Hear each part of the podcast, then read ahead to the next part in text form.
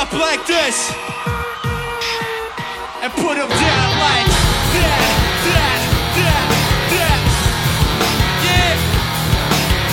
That's beautiful. You guys keep that shit up all night. When I pretend everything is what I want it to be, I look exactly like what you had always wanted to see. When I pretend, I can't forget about the criminal Hello，大家好，欢迎收听本期的越练赛的，我是太后。我是老纪，我是九尾狐，嗯，那本期节目我们回归正轨，继续聊足球。嗯，上期可能还没播，天哪，哎，因为马上进入这个为期两周的国家队比赛日了嘛。哎，这个在国家队比赛日这这个这两星期之中，其实选个什么话题来聊是一个比较棘手的问题啊。嗯，嗯，刚好就有人给我们贡献材料嘛。这贡献材料的是教练，还真不是球员。对，嗯，刚刚过去的这个欧冠比赛日里边儿，利物浦跟马竞这个两回合比赛，克洛普和西蒙尼在赛后都没有握手。嗯，嗯，然后这个西蒙尼挺逗的啊，哎，其实我觉得这个握手这个这种习俗吧，我觉得都已经可以叫做习俗了，就是。嗯，就很奇怪，如果你不握手，不管是赛前还是赛后。嗯，然后西蒙尼是在第一这个两队第一回合比赛之后，发布会上就表示说他不喜欢这种虚伪的仪式，嗯，所以在两个回合里边儿他们就没有握手。可能估计外界有挺多猜测的吧，就这两个人是不是这个私底下有什么过节啊什么的？我其实想了半天，这俩人有啥交集？这克洛普这球员生涯也没啥闪光点，也不可基本上不太可能跟西蒙尼交手吧？那这俩人儿因为啥呢？就是阴谋论一下。我也不知道，我就觉得这俩人应该是赛场上的这个，就这两年碰面比较多。嗯我我倒觉得不是过节，就是西蒙尼好不像过节，就西蒙尼不是不是，就他不喜欢这个嗯事情，嗯，所以其实你们研究过吗？西蒙尼在西甲联赛的时候会跟其他的这个球队主教练握手吗？也不握吗？我不是他，我不知道他赛后卧不握，因为我也确实不看西甲，嗯，我不看西甲，但是看那个那嗯欧冠的比赛里边，感觉他跟别人倒没有太过于带提出这个事儿啊。对我，所以我就我还觉得挺奇怪的啊，就这个事儿怎么怎么就始于了西蒙尼跟克洛普之间呢？是吧？这两个人目前也是说算是在嗯整个足坛里面比较有名的两个主教练了，尤其是带队成绩其实都不赖，是吧？你看西蒙尼这些年在马竞确实是踢得不错，嗯而且这俩教练都比较有个性，让我不得不阴谋论的去考想一想，他们俩会不会因为那个比赛交锋，然后这两个队的这个打法可能比较就是战术理念完全不同，然后造成这俩人有点儿、啊那个就是赛后也看着对方不爽的这种感觉。对，就不得不说，西蒙尼确实不管是在当球员的时候，还是做教练的时候，都还是有点个性的，就不是、不是穆里尼奥的那种个性啊，就是他本人可能在场上，包括排兵布阵什么的，就是挺有自己想法的。就感觉又是一个硬汉，又是一个阴谋家的这种感觉。但是在我这儿，反正我觉得西蒙尼就就是有点像什么枭雄这个意思，有点这意思，有点这意思。对吧？不是什么好鸟。对，确实有这种感觉。然后包括就是这个握手这个形式，哎，我特想问你们，嗯，你说这握手这形式是从中国传过去的吗？你看，你肯定好多人觉得只是这意思，为什么呢？中国古时候可不握手，哎，是，这个习俗我还特地查了一下，其实你要说从进入到那个文明社会以后啊，是西方人传进来的，嗯是因为什么呢？这个中世纪的时候，不是讲究那种骑士文化吗？都是铁衣铁甲，然后呢，那个戴着铁手套，拿着一把铁铸的剑，然后两个人见着面以后，说不了两句话就开始舞刀弄枪了，恨不能最后就是以决战作为这个这个结束。那会儿的决战就真是照死里弄吧，就一个死了才要决战。所以呢，到后来就是两个人怎么表示我对你没有敌意？因为大多数人都是拿右手来握剑的，所以说就是在那个交谈的之前，双方碰一下手，那意思就是说我的手里没有武器，我对你没有敌意，是这么一个意思。而且这个这个礼节你要再往前，我为什么刚才说是叫文明社会？你再往前到人类的那种原始社会的时候，当时人类刚是叫什么那个刀耕火种的那个年代，然后都会拿石头子儿什么的，我觉得这个更合理。拿石头子儿，它可以握在手里，你看不见我这个手里有什么，它这就是石头子儿的武器啊，包括小树枝儿啊，什么有一尖尖锐的那个尖儿啊什么的这种东西。那我怎么来向我的这个同类，那会儿应该都是猿人啊这种感觉，怎么来表示我的这个没有敌意？就是互相看一看手心，然后碰一碰手心，这其实都是握手的。你说原型也好，你说是由来也好。然后这个为什么中国人老老觉得不是好多人觉得这个握手是从中国来的呢？因为相比于西方的那种同样从西方传出来的是贴面礼也好啊，拥抱也好啊，接吻也好啊，握手这个感觉让人觉得就是既很得体，但是又不失这种礼貌啊，然后还不让你觉得过于的冷冰冰，既有身体接触，但是呢又让人没有觉得不舒服，呃，就特别符合中国的这种中庸的这种感觉，所以好多人确实是就是考就是以为这个这个这个握手是从中国传出来的，而且你看像那种正式场合，呃，中国领导人一般都会选用。握手这个方式不会选用过于亲密的那种其他国家方式对对对，贴面礼啊，亲吻啊，对确实是啊。对，可能跟小孩儿那种迎宾的小孩儿可能会有一些这种比较亲密的举动，但是跟那个成年人一般都是以握手为主。嗯，我觉得这个其实还挺有意思的。我因为我就属于那一，你就是老季说那一类人，嗯觉得握手这个传统是中国传出去的。因为毕竟在公共场合，好像感觉咱别说这个领导层了，就是咱们这些普通人，可能遇到国外的人、外国人，嗯也可能更愿意去握手。嗯呃，可能在中国的这个区域里是握手啊，可能到了国外的话，也许会跟人家拥抱啊，嗯或者是什么贴面呀、就是或者是假装亲吻这种是会有的，确实有这种这种感觉。一说这，我特别想问你们一下，就是这个西方人有的时候你感觉在贴面的时候，然后那个嘴老奔着空气嘬那么一下，你们注意过吗？就是两边脸贴上，然后呃亲那么一下，我不知道这算是亲吻呀，还是算是贴面呀？我对，我觉得算是贴面吧，是吗不知道哪个国你家看的有点太细，不不是你看电影的时候有时候就感觉是这样的，嗯，是这样，但就是看的太细。我小时候看那个外国电影的时候，看见外国的人这这种方打招呼方式，我老觉得他他们那个眼神不好，第一下没亲上。这个挺逗的啊，就是其实就是握手，我觉得在咱们的这个概念里，就赛前握手也好，或者赛后的这个握手也好，可能已经是非常习惯、非常熟悉的了。所以一一旦是有人没有按照这个常规操作去走的话，就会觉得很奇怪。对，嗯，所以你们觉得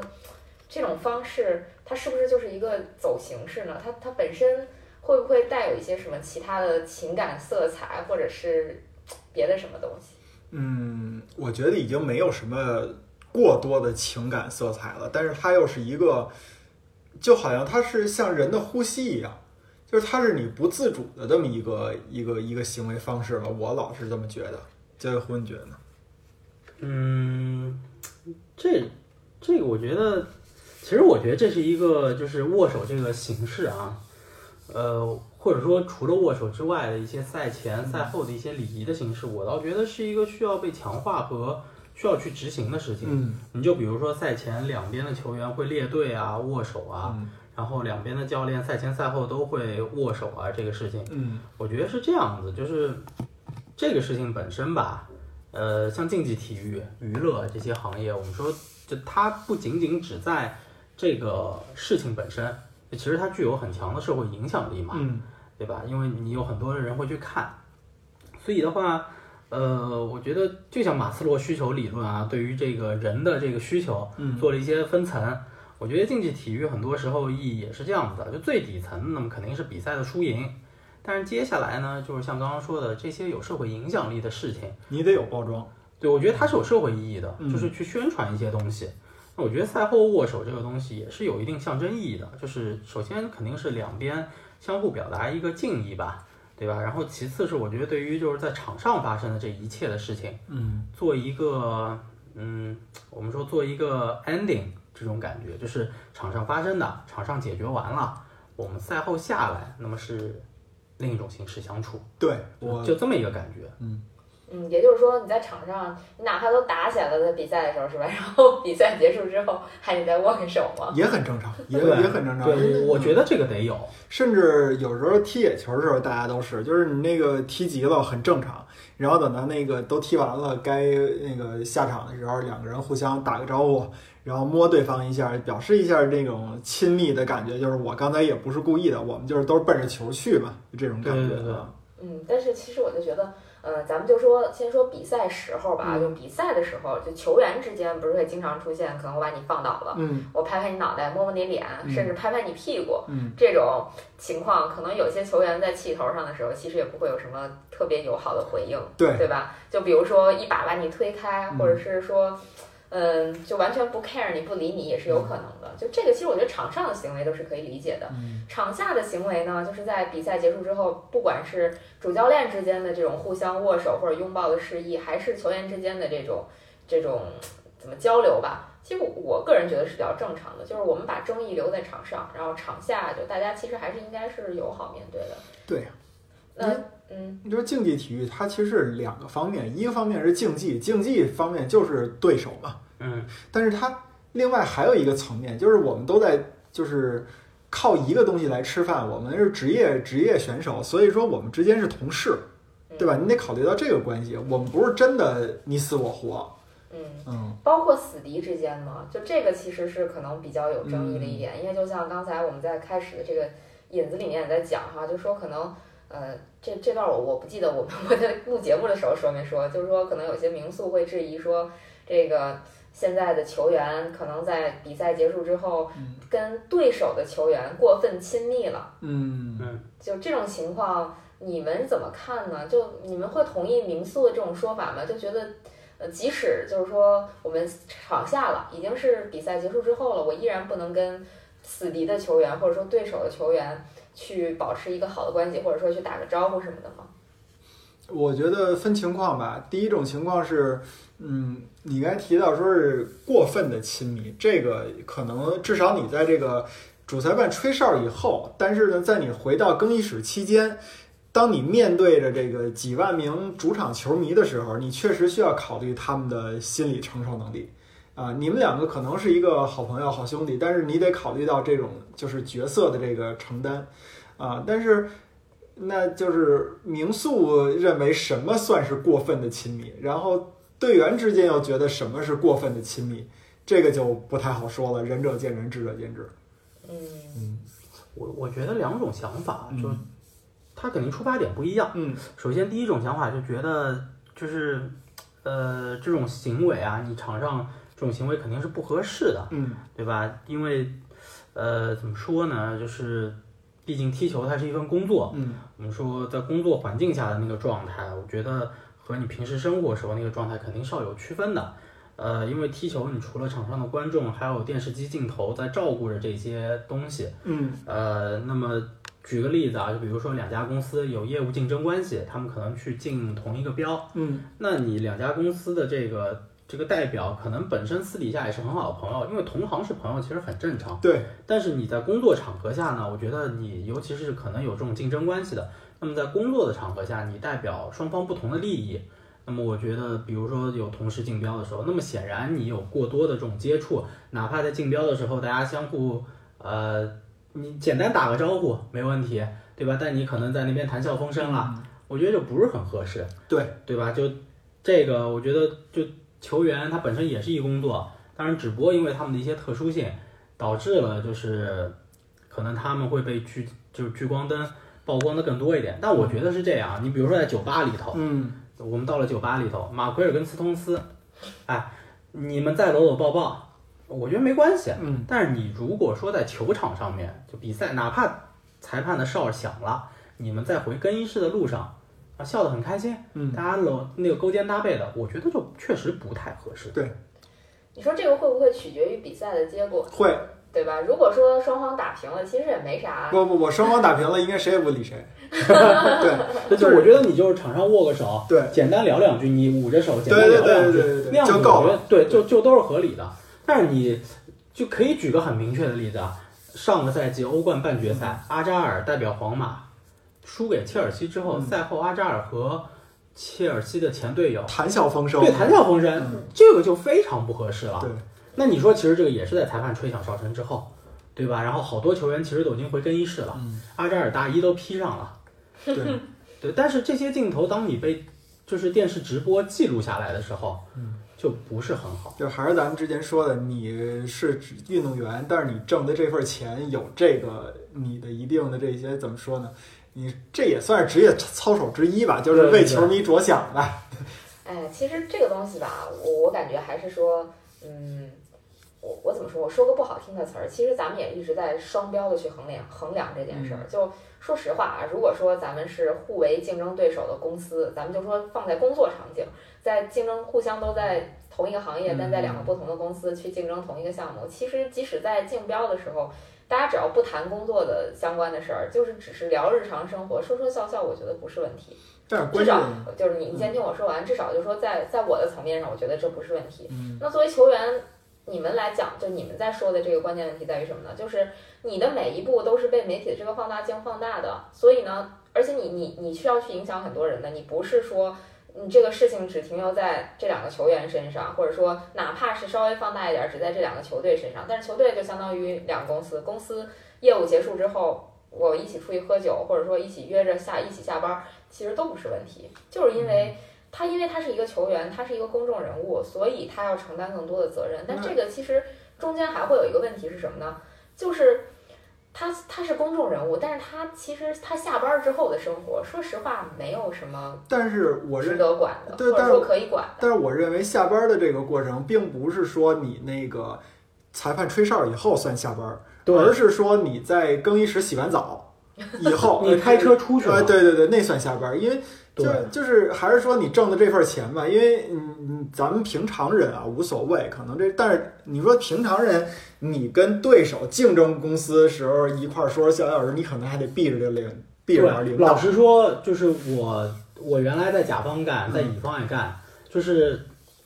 我们如果去参加竞标，或者有别的公司来竞标，就避嫌嘛。大家都不会坐同一部电梯下去，对对对对对对对对，好多电视也这么演，大家绝对不会坐同一部电梯下去。对对对，嗯，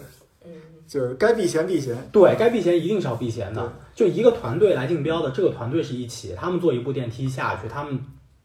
一起出门，对，然后大家可能就是打个招呼，嗯就见面了，然后打个招呼，然后可能你好啊，简单简单问两句，说哎又遇到你啦，或者怎么怎么样这样子，然后等到要离开的时候，那么一定是就是大家各自离开的，就各个团队各个团队离开。至于说你在下班之后你离开这个地方了，出去了。嗯，大家都分开了，那么这个事情结束了。你们说我中午约了个午饭，嗯，哪怕你提前约好的，但你跟你的团队分开了之后，离开这个大楼了，你们后面的事情无所谓。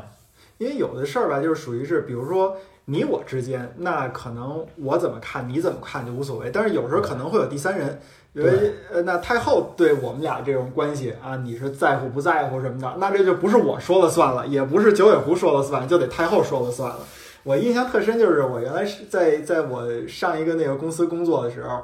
我们栏目组，然后那个跟隔壁的那个栏目组的一个同事关系挺好的，然后老一块儿说说笑笑的。但是那个栏目组的领导啊，就很忌讳这个，就是说你别跟别的栏目组走太近，万一人家给你挖走了呢？就他有点这种心态啊。有一次呢，他是找我们那儿借东西，然后呢，正好呢我们屋人少。那个同事呢进来跟我们多说了两句话，哎，正好他那领导就进来了。进来以后看着就说了一句：“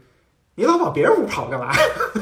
就是明显的感觉到那个那个埋怨的那种劲儿就出来了。哎呀，其实说白了就是人的感受是无法左右的。一旦说你形成了某种偏见的想法，这个事情就会一直持续下去，到最后它其实变成了一个行业的潜规则。反正我是这么感觉的。其实我觉得就是对于说话或者说不叫说话吧，就是我觉得对于这种说说笑笑或者说关系好的这种事儿来讲，嗯，我还是我我还是比较认为这种事儿就是你对球员要求过高，并且就是不断的在收紧大家的这个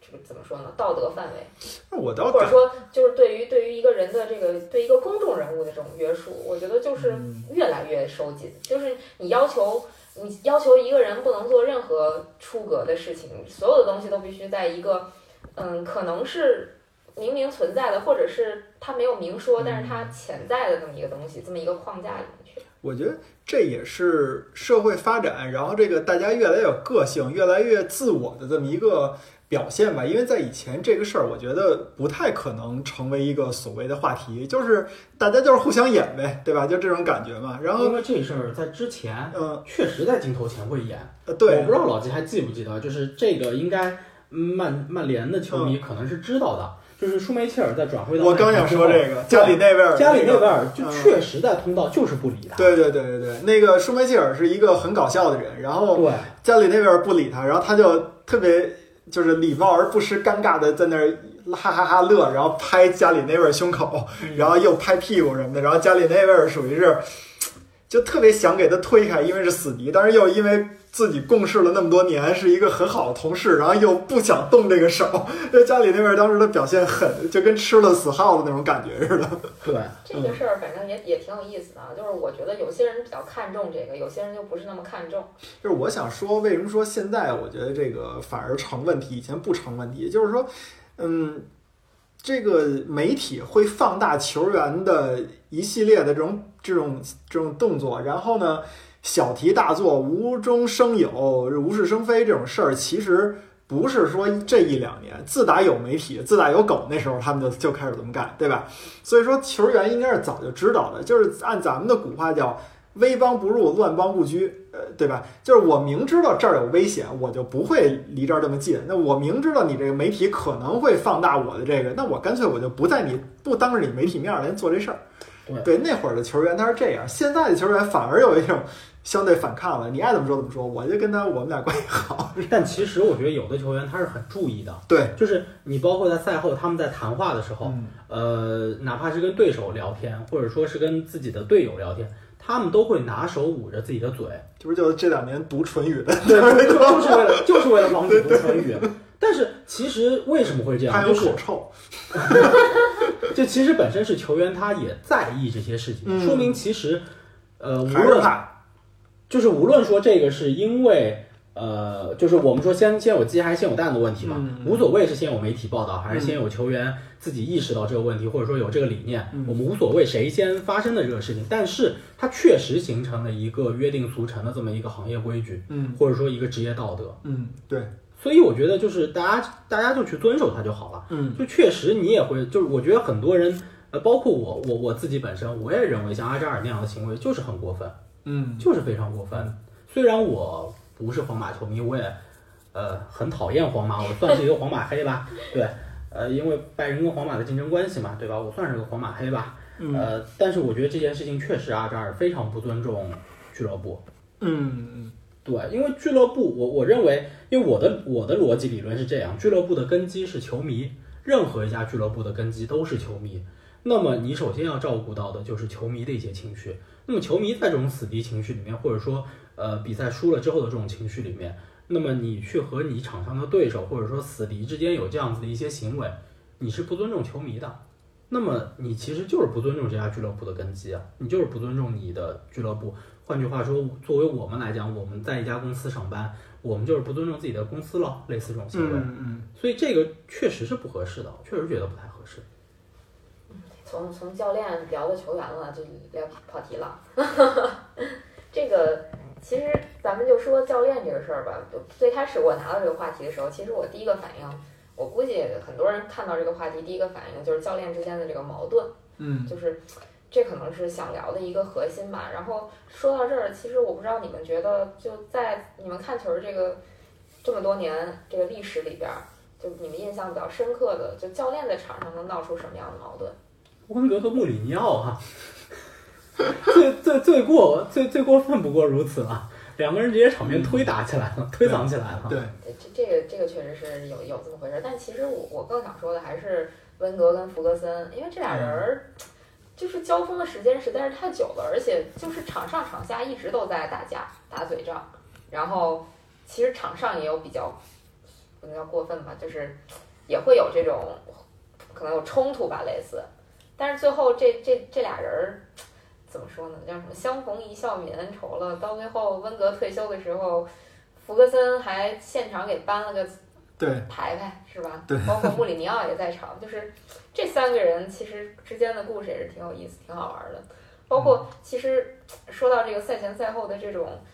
著名的名场面，可能有一个也也可值得一提吧，就是福格森有一习惯，老季肯定知道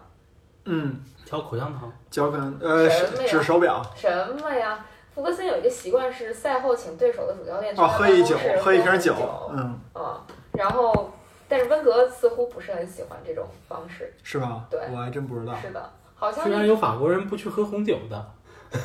好像不是不喝红酒，是不喜欢去对手的办公室喝红酒。嗯，就是这个，我觉得还挺挺有意思的。好像一直到零九年的时候，温格才习惯了这种方式，才会才会跟 后来习惯了。习惯了。对，那因为你你你想，大家都是英超主教练，互相之间一个赛季最最少也得见两面吧，对吧？你这见了两面不是主这要是么多年，主要是温格是这么想的，而别人请我呢，他们也配不上。说福格森请我，你说一苏格兰人当着一法国人，他能请出什么好红酒来？我也觉得是，可能那可能那红酒还是他还是看不上。对对对那个还真不是，你知道吗？我我真的看了一篇文章，是讲福格森跟红酒的。啊，就是福格森是非常非常懂红酒懂酒。红酒的，而且福格森好像在香港的拍卖行拍过一瓶八十万的红酒。啊，不是我说那确实是玩笑，啊我们也 确实对对是有对因为你说这个都到了这个地步了，这些人他见过吃过，对吧？嗯，嗯，他得到的人他至少知道什么是好嘛。对，啊，哎，其实其实穆里尼奥不仅和温格有过冲突，之前那个马克修斯也推过他。所以这人不是，我忽然想到那个范加尔自己打阿森纳，然后自己人挡了那一下，当然那是演了一小品。对，然后你们要说那个教练之间冲突，我印象最深的还有那个二零一二年，就是曼城夺冠那个赛季，嗯那不是曼城主客场双杀了曼联嘛？主场嗯曼联主场一比六，然后曼联客场好像是零比一还是零比二，零比一输的吧？孔帕尼进的那个头球，然后都到比赛比较靠后的时候，曼奇尼就是在场边儿呃手舞足蹈的指挥，然后福格森有点忍不了了，过去那个跟曼奇尼做那种闭嘴的动作啊什么乱七八糟，反正两个人就有点儿要要要一起冲突了，后来被拉 被那个其其他的教练组给拉开了这种的。作为就感觉当时你就觉得弗格森这么大岁数一个老头儿，然后让曼奇尼给气成这样，确实说明当时的曼城的那种崛起，可能让老头儿心里很不舒服啊。是确实是。你说说这个就阿森纳和曼联吧，嗯就是在英超的初期的时候，不就是这两个队，就应该叫不也不叫初期了，应该就是距离现在十几年嗯，之前，基本上就是曼联、阿森纳争霸的那那么一段时间。其实嗯最出名的还是曼联终结阿森纳四十九场不败的时候，当时在比赛结束之后，在球员通道发生的事儿，嗯，就是法布雷加斯冲着温格不是法布雷加斯冲着福格森扔了一块披萨，嗯嗯，你们知道这事儿吗？知道啊。然后差点打起来，当时。对啊，然后后来就是都到了这两年了，好像才法布雷加斯才承认，还不是主直接承认的。对，嗯他说，他说当时那个他不是去非要扔弗格森的，而是他当时是想帮忙，因为两队已经在就是在这个通道里边儿剑拔弩张要打起来了。嗯，可能就是已经有谁要冲上去了，然后那 就是大家互相帮自己球队嘛，对吧？然后他为什么就拿了一块披萨？对我也特别哪儿来想知道，的？怎么球员通道里还有披萨呢？对对对然后 这个事儿就比较逗。后来那个法布雷加斯也是在加盟巴萨之后，嗯，就算是承认了这件事儿，并且向福格森道了歉。然后，其实其实穆里尼奥跟休斯那个也也挺有意思的，就是那是一七年的时候，那个没印象休斯还执教斯托克城呢，嗯对，然后曼联客场二比二战平斯托克城。当时穆里尼奥赛后就拒绝和休斯握手，嗯呃，然后当时休斯说的是穆里尼奥会觉得那时候这个比赛的结果不不太满意，对结果觉得比赛结果什么太苦涩，嗯然后当时在比赛里，就是穆里尼奥是闯进了人家斯托克城的教练区，啊啊啊！被休斯给推了一把。嗯，你说这怎么谁都推穆里尼奥？这这人就人品有问题。开玩笑，开玩笑。对，但是确实是穆里尼奥还在执教他有点喜欢的罗马。对，现在已经没什么感觉了，嗯但是确实是有有这么一出事儿啊。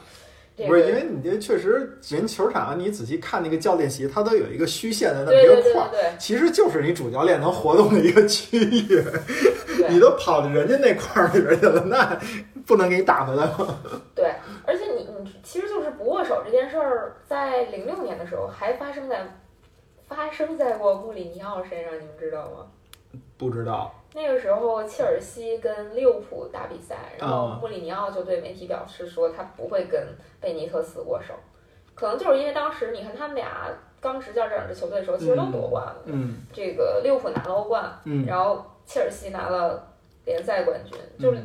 这相当于还是蛮针锋相对的嘛。毕竟欧冠联赛冠军的价值也不比英超联赛冠军差，说白了，甚至应该是比更更厉害一点，对。说白了，对吧？所以呃当时穆里尼奥就对贝尼特斯不是特别的愉快吧，或者说这俩人相处不是特别好。然后那一年，反正他们俩在联赛遇上的时候，穆里尼奥就说自己不想当君子，不想和贝尼特斯握手。嗯就其实你看，从零六年开始，零六年开始，这穆里尼奥就一直在践行自己是那个 special one，嗯是吧？这这个东西，感觉他这么一看，可能那时候他就想把自己从往那个网红方向打造了。嗯，所以，西蒙尼是这意思吗？我倒不觉得，我觉得可能西蒙尼他跟穆里尼奥年轻时候说的那个话，可能想法一样，就是我翻译成比较比较大家能懂的话，就是我我宁做真小人，不做假君子、伪君子，对吧？对，个我觉得是。但是呢，这个事儿呢，当年啊，在那个易中天品三国的时候还提到了，因为曹操嘛，那易易中天是说曹操说的那个比较比较比较炸裂的那种感觉嘛。当时他就提到了说，我们在社会上到底是要做。如果你要做不了真真善美、真好人的话，你是做伪君子，你还是做真小人？然后当时他第一次给出来的一个自己的评判就是说，可可以做一个真小人，为什么呢？因为至少你你是真的，然后呢，你也向大家展示出来了你不好的一面，至少能让大家留神你，能有一个基础的防备。但是后来呢，他也分析了各个各各种观众给他的留言，他后来也在公共场合承认了一下，说自己的当时的那个呃理解呢有一定的狭隘性或者偏颇吧，因为你就是人嘛，他总是一个社会性的动物，他在社会上，他不光要展现自己，就不光是真这一件事儿，他还要符合社会的基本的这种道德的这种东西。所以说，你并不一定说做个真小人就比做一个伪君子要要好到哪儿去，或者是怎么样的。嗯，所以这也是刚才咱们开篇第一个话题来说的，就是你面对着这个镜头，它可能会放大你的社会性的时候，你可能得顾及点这个该有的这种礼节性的东西，可能还是得有。嗯，嗯哎呀，这个其实再往前追溯追溯，我就给你们讲讲我今儿查到的资料，我觉得还挺有意思的。嗯，不叫往前追溯，就是二零年的时候，二零年大概真早啊！二二零年二月份的时候，其实还有一个事儿，就是当时巴萨的主帅那救火教练塞蒂恩嘛，他跟那个赫塔菲的主教练嗯叫博尔达拉斯，这俩人也是在就有点不对付，嗯俩人也是在比赛结束之后不握手的，就是互相看不惯。嗯哎，我觉得就是这个就跟老季讲的那个有点像，就是可能就是表现自己而已，就嗯做、做真正的自己，然后不想，其实就是不想要什么虚伪的东西在里边儿。我不嗯喜欢你就是不喜欢你，我不想和你有接触，我就不想和你有接触。嗯但是我我觉得比较逗的是，那是意味着说你你就只能跟你一生的敌人有这种这种做法吗？然后其他人你还继续表表表现的什么，就是符合礼仪或者说符合对啊，所以说就是你这个不握手这个事儿，到底是你针对他，还是说你针对所有人？如果你要针对所有人，那相当于你跟这个人类，就咱们开篇说的，从这个刀耕火种时候传传下来的这么一个礼节性的这么一个规则作对。你要是就就跟某一个人的话，那不就是成为你们俩私人恩怨了吗？所以我觉得这个事儿怎么说都说不通似的。对，就很很莫名其妙啊，就是然后你要说真是一个人针锋相对的这种的，嗯做一个真小人的这种，那有典型的例子。嗯那个一一几年的时候，那个苏亚雷斯被禁赛九场，不就是因为这个吗？跟埃弗拉 种族歧视对啊，然后在在那个双红会的时候德比不握手，然后那个埃弗拉还拽了苏亚雷斯一下，被苏亚雷斯把手甩开了。然后最后那场比赛，曼联二比一赢了，然后埃弗拉在那个苏亚雷斯面前疯狂的跟球迷庆祝，就是那个挑衅劲儿，你就能明显感觉他他没有完全就当苏亚雷斯不存在，但是谁都知道他是演给苏亚雷斯看的哎。那个胳膊甩的都快甩苏亚雷斯的脸上了。其实你们有没有这种感觉？就是随着这个现代足球的发展，可能就是我们能看到的这种比较，我可以说是血性或者说嗯比较冲突的瞬间，它是越来越少的。基本没有了，我那种可能，比如说我们感觉是很温情的瞬间是越来越多的，就这两个像是有一种什么样的平衡关系，或者说一个互相抵抵消的这么一个关系。反正我是这种感觉，尤其是就因为我们的议题上有一个说两家死敌俱乐部之间这个赛前赛后礼仪什么有没有什么极限的什么形式，我其实不想说这个，我是想说，我觉得就在我们看球的那个初期或者是中期，就以嗯现在为时间节点往往前推，那个初期或者中期，感觉球场上的那个火药味儿是更浓的，就是死敌之间更像死敌。对，然后就比如说飞哥从皇马，皇马对，从从那个巴萨去皇马，就这种嗯，这种情况，你就会感感到球迷那种特别深的那种敌意。就比如说往他身上扔什么猪头，猪头，就这种嗯就这种事儿啊。嗯，当然也有可能是因为现在球场管理更严格了，猪头你带不进去了，对吧？但是确实是就感觉那段时间，就可能零几年嗯到一几年，可能这这这些时候你会觉得说，呃，一个球员可能从一支球队加盟死敌，或者是说，嗯，这两个人之间有什么梁子，就这个事儿，嗯，你会看到很多起，嗯但是现在就似乎不是那么的怎么说，那么显眼，或者说那么严重这个事儿。其实你不光看这个足球，包括 F 一，咱们也聊过，以前那种大雨的比赛是该比就比的，现在嗯考虑的因素太多了。啊，各这方面的各方面安全，这个不能比，然后直升飞机飞不起来不能比，这呃什么叉车怎么着不能比什么的，就是你就感觉以前啊，就是你还别说什么一几年、零几年，反正咱们在咱们刚入体育这个坑的那段时间，可以说体育还是一个叫硬汉运动，或者甚至叫糙汉运动，对吧？就是你就这么想吧，现在的很多红牌运动，搁到二十呃，搁红牌动作，搁到二十年前、三十年前是不会判红牌的。但有可能当时没有 VAR，呃，对对对，就是咱就说那些就是明显的现在会不用 VAR 判的那种红牌动作，你拿到二十年前或者九十年代初的时候，真有可能就给一张黄牌，甚至就是训诫一下就完了那种的。就是你就感觉啊，明显的什么事儿，比如比如说这个事儿就发生在一个呃比较中间的这么一个地带的时候，在二十年前它就会往糙了给发展。但是二十年后呢，它就会往平滑、圆滑了这个这个方向去发展。我觉得这个可能是，你可以说是运动发展到现在的一种过度包装吧。中秋中秋节的月饼嘛，其实也内核都差不多，但是就是比三十年前的月饼好看呀。过度包装真的有。我说我说的好看，不是说是精彩的好看，就是确实是让你感觉到，哎呀，这个什么都很完美修的。什么都很精致，什么都很绅士，就是对就越来越平和，PS 过的 磨皮，磨精致修过图的，精修过的嗯，确确实是我我自己的感受是这样的，就是曾经就感觉如果说曼联打阿森纳、嗯或者曼联打利物浦这种比赛，就恨不得没有红牌儿，这比赛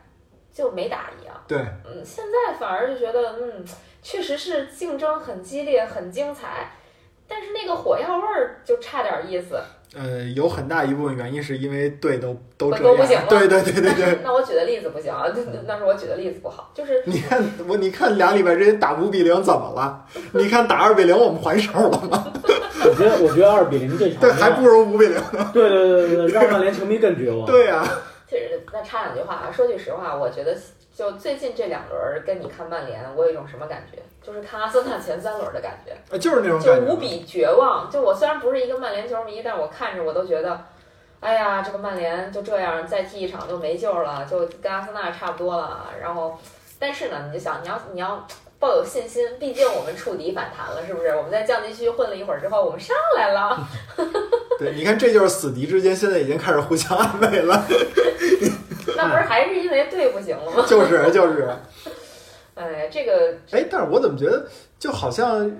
回顾这几个话题之间，就好像我的观点变化了一样。我刚才说这个，呃，往温情的发展是过度包装，但是我并不是那个什么啊，我并不是说不不希望大家去握手，我觉得握手是一个基本礼仪，还是别丢。对我，我倒不是觉得它是基本礼仪，就是我的概念是什么呢？这个就跟那个裁判吹哨一样，它嗯就是这个比赛的一部分，啊，我觉得也是就。是赛前握手，然后大家互相，即使你是很很针锋相对的对手，那么你你你赛前也是要跟裁判、跟对方球员去握手的。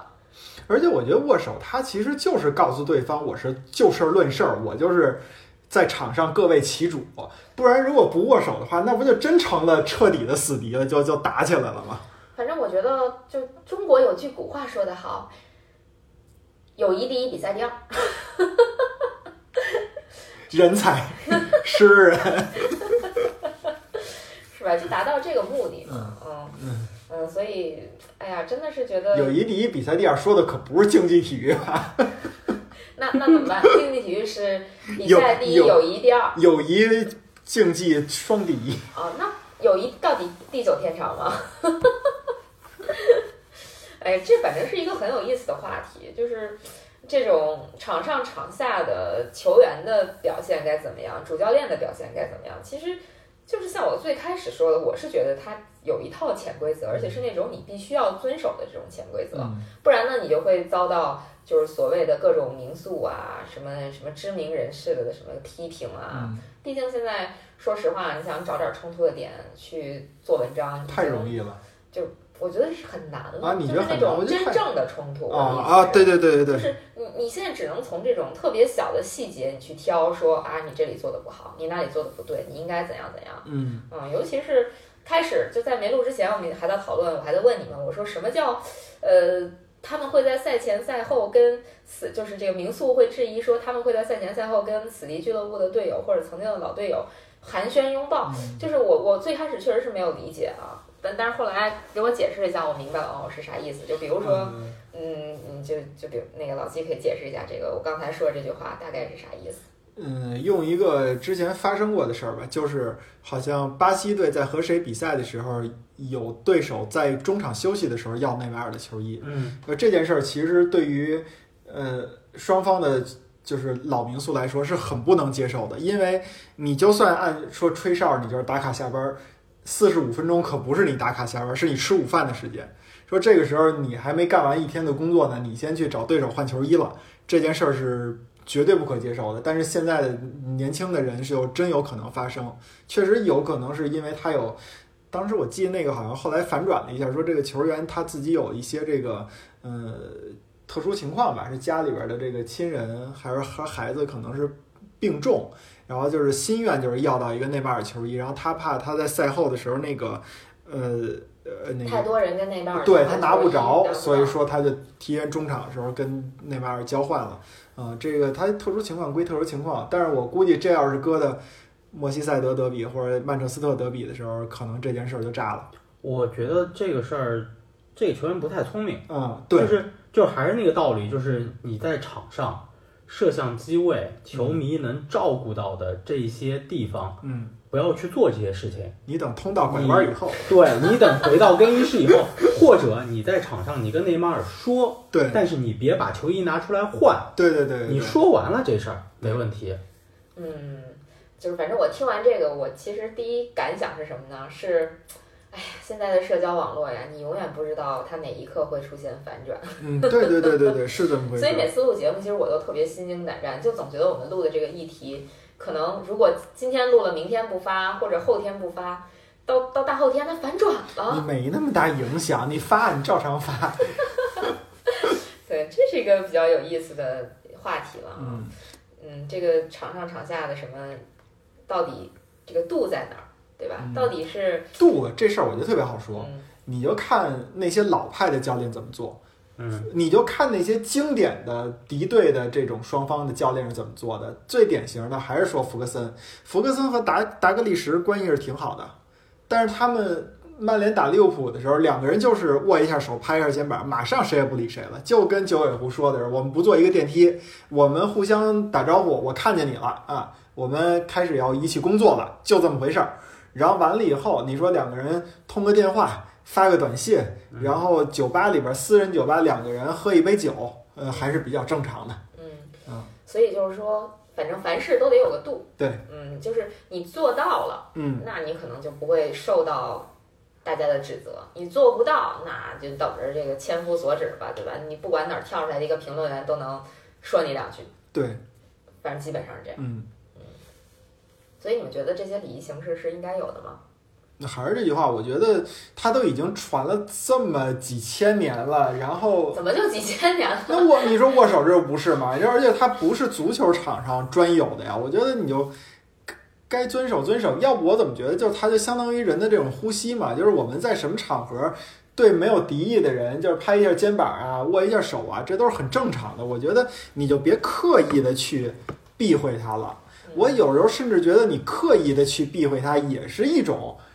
你过于在乎它的表现。对吧？你你紧你紧着说说我不在乎这种形式，我不觉得这种形式怎么着，那你你你还刻意去避讳它，你这种，我就觉得也有点刻意。嗯，哎呀，反正说实话啊，就我不是很喜欢西蒙尼，所以这就是站在这人身攻击的角度来讲，我觉得他这有点做作。哎，对，你说西蒙尼，我忽然想起他这么说，他说自那个没有没有必要去握手，他不想装什么的。那你说九八年世界杯他把贝克汉姆踢了，然后九九年那个冠军联赛的时候，曼联打那个国际米兰，是西蒙尼和贝克汉姆之间两个人脸色铁青的握手。然后呢，二零零二年世界杯的时候，西蒙尼跟贝克汉姆穿着国家队队服又握了一次手。那你说，那那西蒙尼不是该装也得装吗？那你说是这几十年想明白了以后，他 不想年龄大了，想做自己。就是四四十知天命什么那种的，五十耳顺呃，也许是炒作，哦，四十不惑，五十知天命，全乱了。全乱了，给人多说了十岁，少说了十岁都。所以这这个，反正我觉得西蒙尼目前他是不是想刷一下存在感，我就不清楚了。但是我真的对这个人，从可能从九八年世界杯开始就没什么好感，嗯或者说九八年世界杯就是他跟贝克汉姆那点儿过节吧，就我那时候还小，所以其实细节不是特清楚。后来再根据各种复盘呀，然后各种这个叫演绎啊，嗯就其实蛮讨厌西蒙尼的。嗯嗯，然后但是其实我还挺佩服他在马竞执教的这个水平和水准的，嗯就把这样一支球队带到这样的地步，我觉得挺厉害的。嗯但是就业务水平没得说，但人品怎么样，我觉得各有评判吧。嗯，马竞这个，我觉得全靠同行衬托呀。是把马竞拉到拉到英超来踢踢是吧？是是骡子是马，拉出来溜溜。你跟你说，我们不是骡子，我们不是马，我们就是牛。这是我那个 FM 二零零二不是二零二二这个新游戏里边的一句那个叫什么汉话，我觉得这说的还挺好。好吧，行吧。那关于这一期这个握手的话题，我们就聊到这里了。嗯下期节目再见。好，拜拜。呃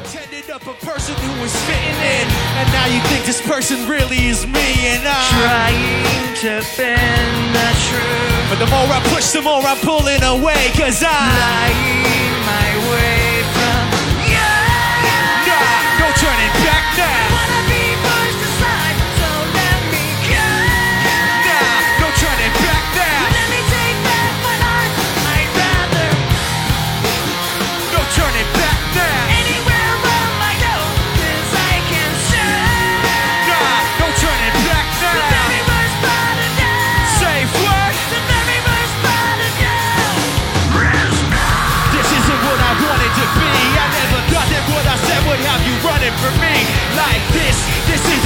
Wanted to be. I never thought that what I said would have you running from me like this. This isn't who I wanted to be. I never thought that what I said would have you running from me like this. This isn't who I wanted to be. I never thought that what I said would have you running for me like what? No turning back now.